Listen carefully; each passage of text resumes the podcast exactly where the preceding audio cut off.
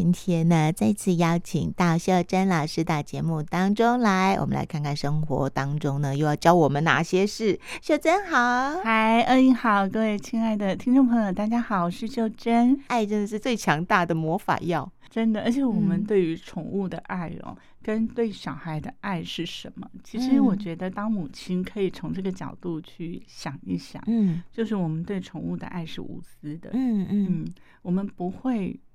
给他吃高档的食物，要他回馈我们。嗯嗯、呃，我们不会要求他一定要做到什么样的地步，我们才会爱你。是，或者我们不会在付出的同时，我们会有所求。嗯、呃，我们会希望说，这狗狗将来要孝顺我们，要养老。嗯、所以，当我们的爱给小孩的时候，如果我们无所求，其实小孩是懂得的。嗯嗯、呃、嗯，我们不用一直提醒他。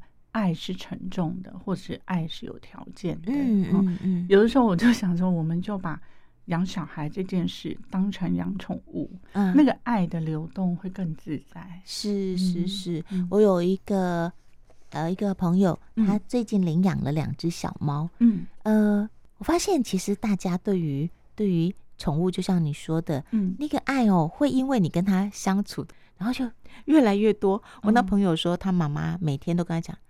啊，你对人都没这么好，啊，你对你阿布也没这么好 哦。自从有了小猫，一天到晚买玩具了哈，然后就买它可以呃怎么样可以运动的啦，买它可以吃的啦哈，然后要顾这个补那个的。他 妈妈说：“好啦好啦，你就全部的爱都给你的猫。”嗯，哎，你你说这个话哈，我以前会觉得对这些妈妈好像说的有道理，嗯，可是后来我我从另外一个角度可以可以再观察一下，就是。妈妈有没有像这个狗狗一样，就是女儿回来的时候，妈妈有没有像狗狗一样迎上前去，就很开心看到你，就好像你是他最最重要的，的全世界，对对对对，你是我最爱的人。我们家那只狗也是啊，嗯、就是。即使我们，我常常忽略他，他在谁的身上我走过去，他还是使命用鼻子会点你一下，啊、就是告诉你说 I'm here，啊，啊，就是看着我，看着我，我在这儿哎，不要、嗯、不要忽略我，他就是时时刻刻会把你放在心上，所以当一个人在乎你，你就会想要用更多的心去爱他。真的，嗯，我那天看到一段那个。短短的影片，有一个主人，他说他想测试他的猫有多聪明啊，嗯、然后他就假装他昏倒，然后他说他的猫本来以为主人只是在睡觉，嗯、然后就在他身上跳来跳去，可是发现主人都没有动，嗯，然后呢，他就开始用他的头去蹭他的头，想要把他叫醒，嗯，然后主人呢忍住都不动，然后不笑，嗯、等到那个猫咪发现状况不对，他开始去开门呢，哎呦。他要去求援，对，他就要去求。然后等到他他那个主人就觉得太好笑了，太可爱了，爬起来的时候，那猫马上就站起来看，然后露出好高兴的表情。嗯嗯，我觉得其实有时候真的那个情感的交流 太有意思。然后我跟我儿子讲了以后，我儿子昨天就来这一招嘛，他说他也要假装昏倒。哎，确实哎，我们家修修啊，第一时间就马上过去查看哎，然后就会去蹭他的头，然后看看他有没有。动作啊，有没有醒过来？嗯嗯嗯，哎，好可爱哦！你下次试试看，你们家阿毛，大自然里面会有他自己的一套秩序。对，嗯，就是像我我们测试的，我们打谁有没有？嗯，他会有反应啊。然后我们家地位最低的就是我先生，对，好可怜，就是我一打我先生，那个阿毛就是耳朵塌下来就进他的房间，就是他不管了，无所谓啊。呃，他不管了，他不敢管。哦、可是他耳朵塌下来，是觉得他这是不好的事情。可是他无能为力，他就溜进去。哦、全家只有打我儿子，他会有反应。哦，真的不可以打儿子，不行，绝对不行。哦，会怎么样？儿子是他的同类，他们是一起长大的。他会吼啊，他们两个是兄弟，所以只要有人假装打打哥哥，哦，不行哎。他会开始吼，然后会咧嘴巴，就是会很凶哦。哎，真的，他们有自己的差异耶。对对对，然后你说这个爸爸爱他宠成什么样子，没有用啊。打你呢？打你会怎么样？打我好像也不行哎，还还没有人敢试过。你叫你儿子偷偷打你几下，我来试试看。可是我觉得这个好像是不太好的，因为小小狗它很直啊。哦，嗯，啊，我们这样吓它其实也不太好。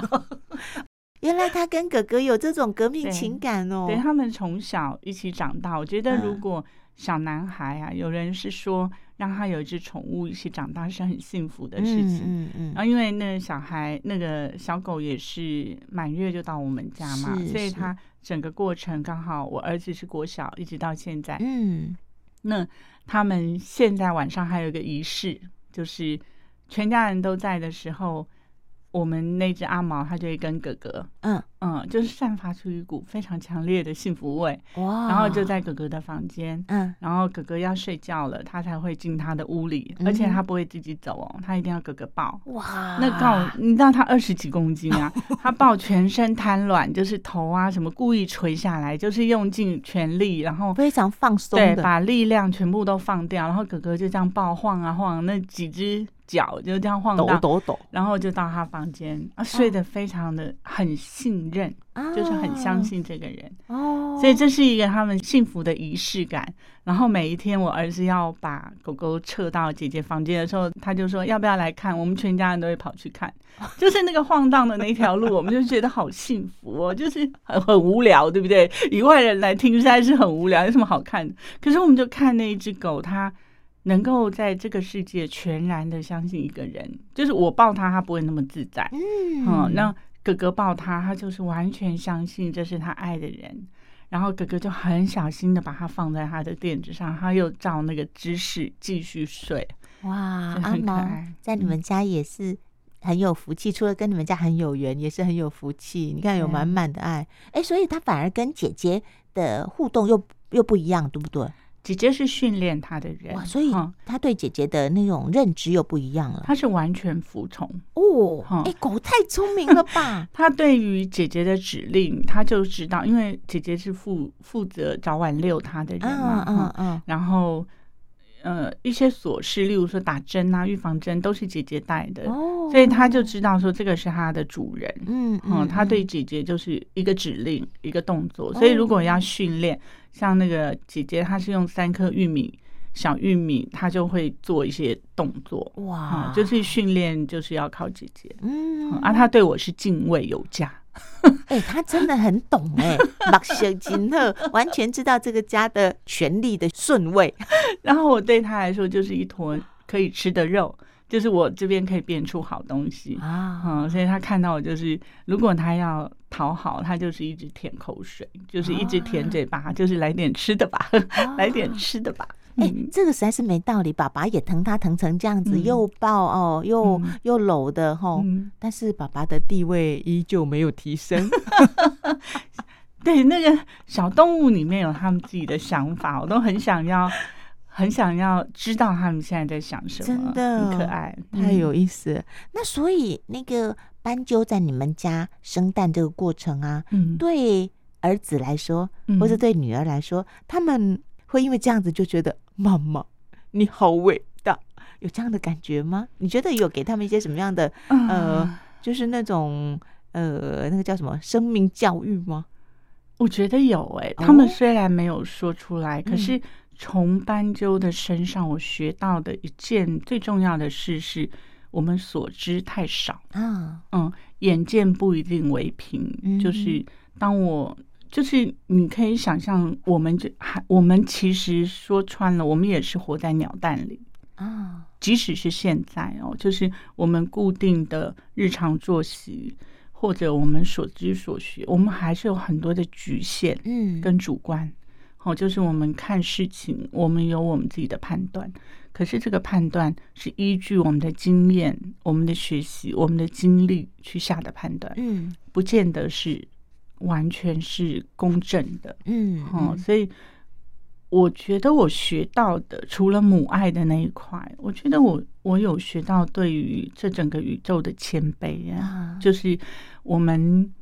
不要觉得自己看见的是真的，嗯嗯，或者是自己看见的就是全部，哦，就是有很多别人的作为，或者是别人对我们默默的付出，其实我们是不理解的。是是是，嗯嗯嗯嗯，所以真的好有意思哦，可以有这样子的一个呃机缘哦。嗯，对呀，这是第一次吗？第一次有小鸟到家里来筑巢？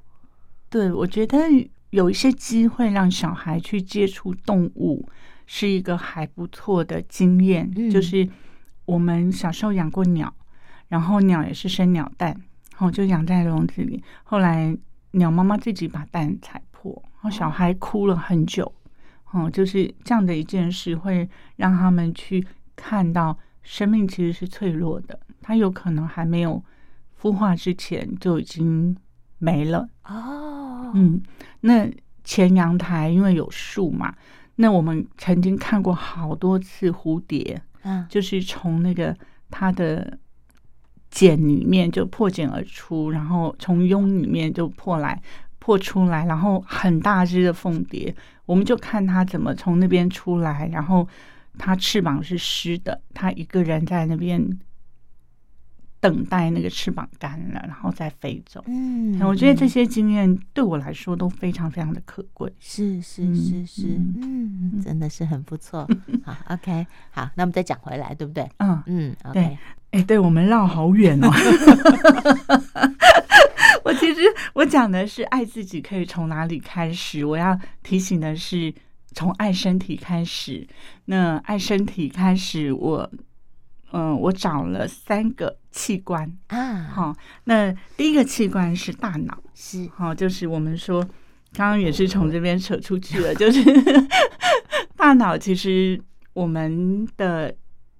我们的想法或我们对它的认知，其实还太微薄。是好，那呃，《大脑韧性》这本书有谈到几个，我觉得可以可以让我们提升一下我们对大脑的认识。嗯，好，它里面有谈到说，大脑是这样是那样。哦，大脑是怎样呢？他说，我们的大脑呢，每天会产生差不多有数万个想法。哇，数万个！天哪，就是那个想法，哒哒哒哒哒哒一。我是觉得我自己大概几千个一定跑不掉，就是太跳跃了，有没有？好，然后他说每一个人哦，大概有数万个想法，嗯，然后他说我们的大脑的重量大概有一点四公斤。哦，大脑哦，哦，一点四公斤，脑髓呀，哦，这些脑的结构里面大概是哦，嗯，然后他说其中的脂质，就脂肪的那个脂，脂的质量呢，占了脱水重量的百分之六十。所以大脑是身体脂肪含量最高的器官，脂肪的含量。所以我在想，这个有没有可能就是要我们偶尔吃点坚果，好，因为它有好的油脂，哦，它可以护大脑。是，然后再来，他说大脑呢有百分之七十三左右呢是用水组成的。哦哦，好，他有一个很重要的提醒，他说为什么呢？如果我们一个人类啊脱水百分之二，就会影响注意力。嗯嗯，好，就是很久没有喝水，或者是发烧，或者是什么。他说，呃，脱水也会影响我们的记忆力，还有我们其他的认知的技能。嗯嗯。可是当我们觉得不舒服的时候，我们只要喝几口水就能够马上恢复。嗯，好，所以水分对大脑也是有帮助的。然后他就说，我们的大脑的能量啊。足以产生能够去点亮那些低瓦 LED 灯的电力，所以这个就让我想说，我们每次谈到爱迪生有没有他的大脑上面就有灯泡，就是那个大脑就可以发电哦，很有趣。这些以前我们都不知道的，那个图不是随便画画的。然后他说，呃，大脑传递的讯息啊，那个速度每个小时大概有四百公里，嗯，四百公里哦。他说比某一些。赛车的速度还要快，就是我们传递的讯息。嗯、那当然，每个人快慢不一样，嗯、因为也许我们问老公一件事情，他一分钟之后突然答案出来了，那个跟跟那个什么那个雷龙差不多，有没有？就你踩到脚，然后半天那个头脑突然蹦出来。可是他那个每个构造，就是他储存、他提取。然后他再去整合的那些，每个人的构造都不一样。嗯，是是，嗯，就路径都不一样。嗯，然后他还说，每分钟哦，我们的大脑大概会有七百五十到一千毫升的血液流进大脑。嗯，那那个血液的量很像是装满一个酒瓶都还绰绰有余，是每一分钟。所以大脑其实它需要很多很多的能量在运作。嗯嗯嗯嗯。然后他就说，大脑呢处理一个影像花的时间比我们眨眼睛还要短。哦哟，哦，好厉害！所以影像记忆可能是真的是很快速的。是。